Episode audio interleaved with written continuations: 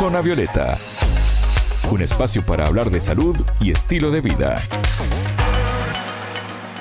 Bienvenidos a Zona Violeta, el programa de Sputnik. Es un gusto recibirlos. Martín González los saluda desde Montevideo.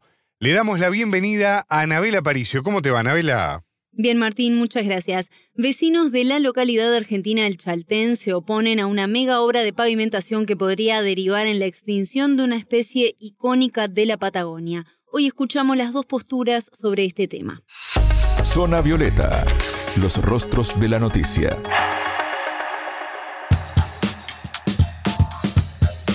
El Chaltén es conocida como la capital nacional del trekking en Argentina por sus características naturales y también por sus zonas montañosas.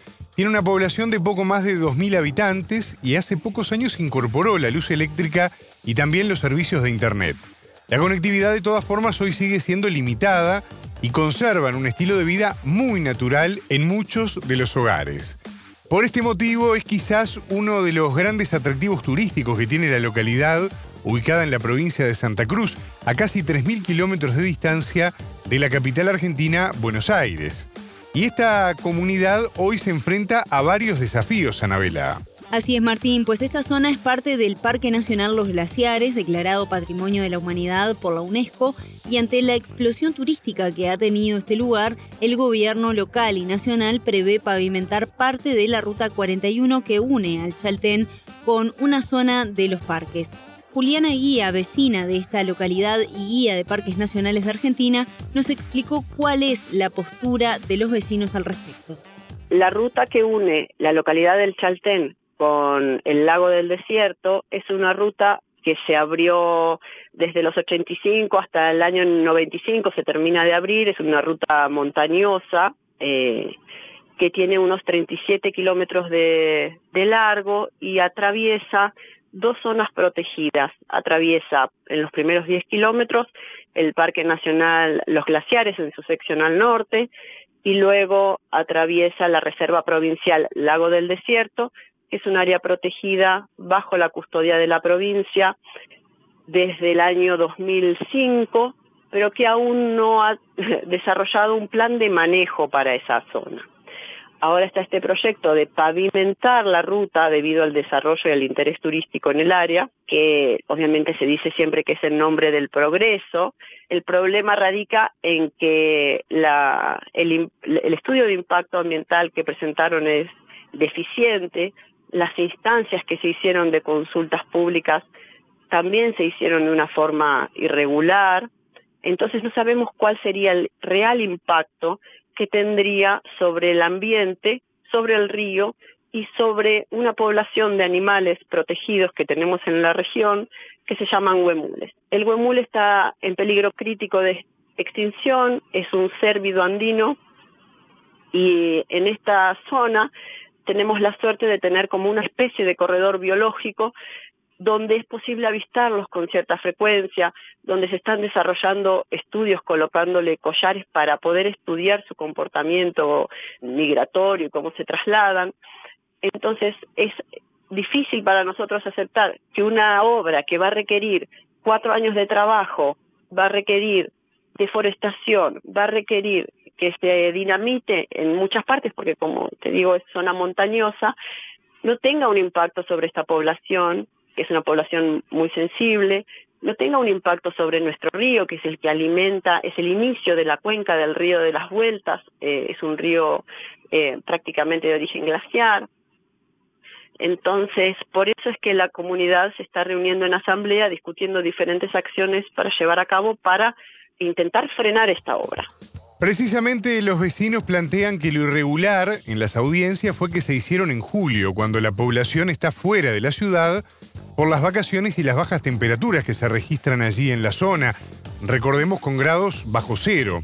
Mientras que la otra instancia fue en enero, de alta temporada, cuando la población está trabajando todo el día atendiendo la principal fuente de trabajo. Y en medio de esto avanza la obra, algo ya resuelto por las autoridades, y preocupa la situación de los huemules, que era lo que mencionaba Eguía. No se sabe concretamente hoy cuántos hay, cuántos animales hay de esta especie, pero son cinco los identificados y estudiados por expertos.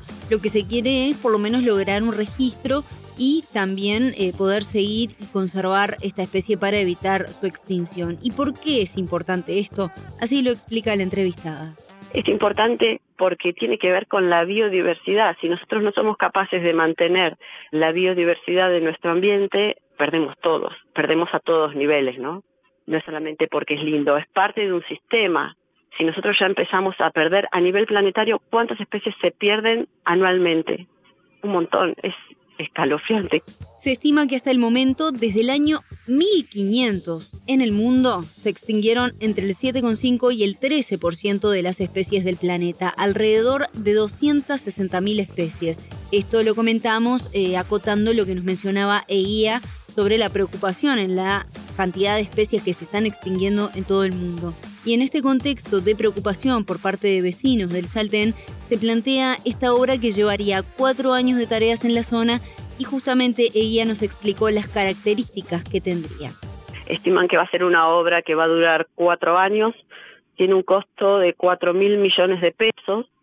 El tema es que esta, esta inversión viene derivada desde la nación a una localidad que necesita urgentemente una inversión en infraestructura a otros niveles. Entonces, los habitantes, los prestadores turísticos, por más que el estado de la ruta actual le genera problemas, en vez de querer una pavimentación, lo que queremos es una mejora. Vialidad reconoce que se puede hacer una mejora de la ruta sin necesidad de pavimentar y por otro lado, ya te digo, la comunidad necesita otras cosas, necesita una inversión en cloacas, necesita una inversión en luz, porque nosotros estamos produciendo hoy en día nuestra energía eléctrica con unas usinas que funcionan con diésel y están ubicadas a la vera del río, en un lugar que está al pie de un parque nacional que es patrimonio de la humanidad. Entonces hay un montón de cosas que están realizándose de manera ineficiente en la localidad que requieren inversión y definición política. No necesitamos una ruta pavimentada, necesitamos que nos entreguen tierras y que inviertan en infraestructura.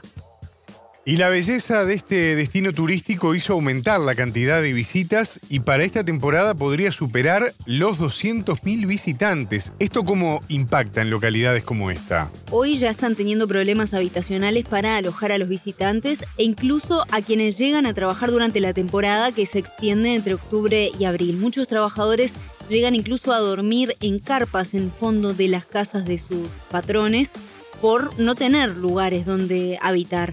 Y a esto también se refiere Eguía, que está justamente pasando también un problema puntual de esto, porque hace 10 años que vive en el Chaltén, ella es guía de ahí de la zona y en breves se queda sin un hogar porque el dueño del lugar donde ella vive lo alquilará para el turismo. Entonces, esta es una problemática a la que se enfrentan los habitantes. Se estima que la cantidad de personas que visitan el centro de visitantes es aproximadamente la mitad y el año previo a la pandemia se recibieron 120 mil personas aproximadamente en la oficina de parques, en la temporada, con lo cual se estima que es 240 mil más o menos lo que hubo prepandemia, pero se está proyectando para el 2022 que supere la cantidad de visitantes del 2019 no da abasto la infraestructura en luz, en cloaca, en agua, todo se corta.